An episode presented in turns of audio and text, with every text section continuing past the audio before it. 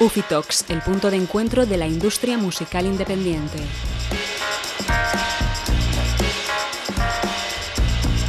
pues bueno, Luis de Hidden Track, ¿qué tal? Bienvenida a esta sub. Hola, gracias por invitarme. Gracias a ti por venir. Nada, eh, vamos a hablar hoy de Hidden Track, pero primero si quieres presentarte un poco tú y contarnos tu historia y luego cómo llegaste aquí. Vale, pues yo hace, pues ahora casi 20 años ya, que monté mi grupo, Animic, y bueno, nos hicimos un poco abanderados del DIY, ¿no? De, la autoedición, de, no, querer estar con sellos porque nos gustaba mucho controlarlo todo y bueno, a mí me gustaba mucho controlarlo todo. Y a raíz de eso, pues empezaron a salir trabajos metidos dentro de la industria, ¿no?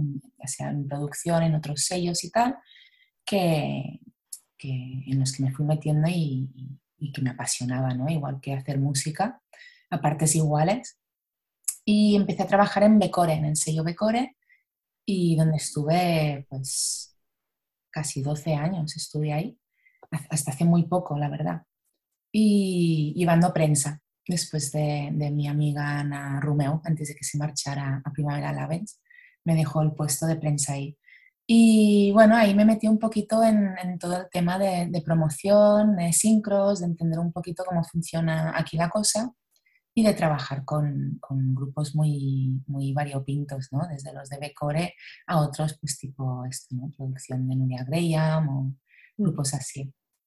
Y, y bueno, soy una persona bastante organizada, que me gusta tener como un control ¿no? sobre cómo funcionan las cosas, pero sobre todo me ilusiona mucho poder mm, posicionar artistas. Entonces, claro, cuando trabajas para otras personas esto es muy difícil de, de hacer porque no tienes la decisión final, ni el presupuesto final, ni, ni, puedes hacer estas cosas.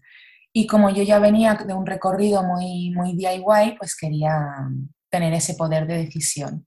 Y ahí entró pues el tema de Hidden Track, ¿no? que era, empezó como una empresa de un poco de autoeditados y de subsellos, porque mi idea era coger, hablar con subsellos de Barcelona y de otros sitios, pero primero con los de Barcelona, con quienes éramos amigos, que veía yo que no eran sellos legales, no, no eran empresas ni asociaciones y que tenían complicaciones a la hora de, de poder negociar mm, precios de fábrica, pedir subvenciones, este tipo de cosas que no cumplían con los requisitos y que uniendo fuerzas podríamos intentar hacer conjuntamente.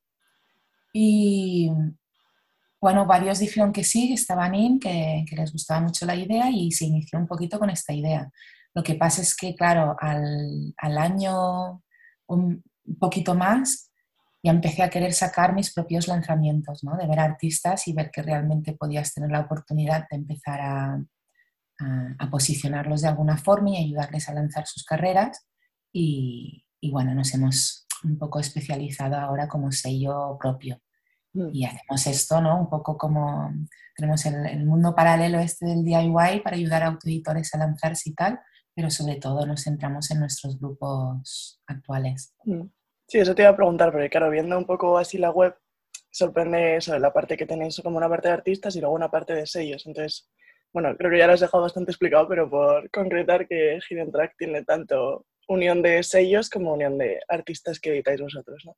Exactamente, sí. Son sellos que a lo mejor solo sacan un lanzamiento al año o, o que no son, que es más como un hobby pasional que, que yo pienso que es igual de válido y crea la misma red que toda la cultura que tenemos aquí, ¿no? Mm. Y, y, les ayudamos, ¿no? A, la ciudad digital, la fabricación, todo este tipo de cosas para que no les salga tan, tan, tan mal los números después. ¿Son, todos ellos de, Perdón. ¿Son todos ellos de Cataluña? Ah, sí, por ahora sí. Lo que sí que tenemos de artistas autoeditados sí que tenemos un poquito de, variedad. Hay gente desde Andalucía, Madrid y, y, alguno de Galicia. Y esto es un poco más random, ¿no? Porque al final lo que les ayudas es a guiarles un poquito. O sea, les haces la cosa más práctica de, de su vida digital o fabricación, les mantienes informados un poquito pues, de todo lo que, lo que pueden hacer para mejorar su, su lanzamiento, pero sobre todo les guías un poco hacia, hacia dónde tirar con su proyecto. ¿no?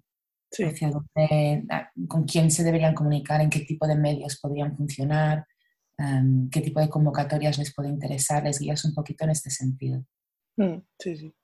Y respecto a los artistas, no sé si puedes hacer así como un resumen o explicarnos un poco qué tipo de artistas tenéis en, en Hidden Track.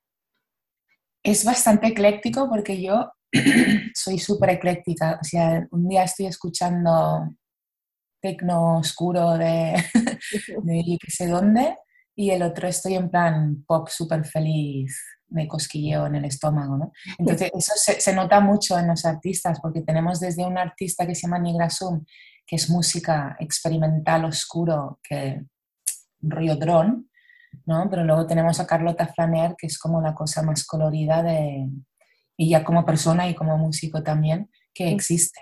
Entonces hay, hay, mucho eclecticismo, pero porque me encanta, a mí lo que me gusta son las personalidades fuertes, ¿no? Tanto musical como, como con la persona y personas con unos valores y una forma de ver la música. Entonces, para mí prima todo esto y a partir de ahí vemos que, mm. que quién se une ¿no? al sello y quién no, pero tiene que haber una conexión en ese sentido, ¿no? que nos entendamos a nivel de valores y que nos entendamos a nivel musical y de imagen. ¿no? Tiene que haber un conjunto de, de cosas. Y no es un estilo en concreto, porque a mí me apasiona eso, tener. Además me gusta mucho eso, el tener esa división de artistas tan distintos, porque también a la hora de trabajar, aparte de ser mucho más rico y divertido para, para el equipo, es mucho más fácil poder centrarte en un tipo de circuito o un tipo de medio con, según qué artista, porque son tan distintos que, que cada uno tiene su nicho ¿no? para, para, presentar. ninguna compite entre ellas, digamos. Además, molas y dices que precisamente te define en cuanto a gustos musicales, o sea que al final sí. trabajas con ellos porque te gustan. Entonces, sí. creo que ahí está. O porque me gustan o porque tienen una magia. Y, y, mm. y, esa magia, te guste o no la música, si la sabes ver, ¿no? Es, es importante también porque puedes trabajar con eso. O sea, si, si, tiene esa magia, la magia que yo entiendo como, como, bueno, claro, la magia la tiene cada uno en su, en su sentido. Pero yo sí noto una magia, aunque la canción no me super mega flipe, y noto que hay ese, ese poder ¿no? que, que, puede transmitir a otras personas, también puedo trabajar con, con eso. Uh ¿Y con ellos hacéis de sello, pero hacéis también, por ejemplo, management, booking y demás? Sí, sí, todo. Es un 360 en toda regla. Estoy de mami, de, psicóloga, de booker, de o los, los, contratos, todo. todo lo que se puede. Pero me gusta, bueno, es lo que te comentaba del control este, porque al final, aunque también delego, ¿no? Tenemos un equipo y, y delegamos casas a cada una, sí que me gusta saber exactamente todo lo que está pasando con ese artista, porque al final cuando estás intentando lanzar un proyecto nuevo, si no sabes exactamente lo que está pasando en todos los aspectos, cogea un poco ¿no? ese proyecto. Mm. Pienso que como todo suma y todo lo pequeño hace lo grande, hay que saber exactamente lo que está pasando en cada, en cada ámbito. ¿no? ¿Cuántos artistas tenéis ahora mismo? ¿Sabes que no lo sé? Es que no, los cuento nunca. Y siempre me preguntan esto y pienso, tengo que contar cuántos son. Pero así, en plan activo, son 10 o bueno. una cosa así. Que sean así un trabajo diario de, sí, sí, sí, al final, management y todo. Sí, trabajo. Alrededor de eso. Bueno, y ahora mismo, ¿cómo veis el futuro después de estos años así un poco tan inciertos que ha habido? ¿Cómo veis ahora el futuro y qué, ¿Qué estáis planeando? ¿Cómo, cómo lo proyectáis? Pues lo bueno es que estamos pensando, porque nosotros durante el COVID la verdad es que tuvimos mucha suerte porque tenemos un tipo de artista que podía seguir realizando conciertos. Mm, de poco tenemos un artista medio, digamos, que no necesita grandes aforos ni era de sala pequeña, sino que podía estar en, en sitios medianos, fuera, con sillas, sentado. Entonces la verdad es que no hemos parado de, ni de sacar discos ni de, ni de hacer conciertos. Mm. Pero sí que es verdad que este año sí que lo estamos sufriendo un poco más porque con la vuelta de, de grupos más festivos y más, más marchosos, pues los nuestros son menos pedidos. ¿no? Entonces, esto como ya lo prevé un poco, sí que hemos planificado con muchísimo tiempo de antelación y, y estamos como cerrando giras también este año para, para, hacer un descanso, dejar que la gente vuelva a disfrutar de, de, esa marcha y esas ganas de fiesta y todo. y preparar a nuestros artistas para una vuelta cuando todo vuelva un poquito a la normalidad, que yo no soy bruja, pero preveo que, que 2024 ya estaremos un poco de vuelta a, que la gente quiera de todo otra vez. Y no solo sí, ahora mismo es un poco locura. Sí, nos hemos ido adaptando, pero creo que también nos ha enseñado a, saber mirar más hacia el futuro, ¿no? Siempre íbamos todos apagando fuegos y, viviendo el presente, y yo siempre he sido de vivir el presente y no cambiaré mucho en eso, pero sí poder tener una visión a dos años vista Mm, he ganado mucho en ese sentido, ¿no? Con el COVID, de, saber parar y planificar con, más visión. Mm. Bueno, y algo que le estamos preguntando a todos para terminar es eh, un consejo que le darías a una persona que se va a meter ahora a trabajar en la industria musical, como persona que lleva tantos años ya en esto. No lo haga, no, yo, mira, tengo algo bastante claro, que es que que no se rinda nunca, pero que trabaje siempre desde el respeto.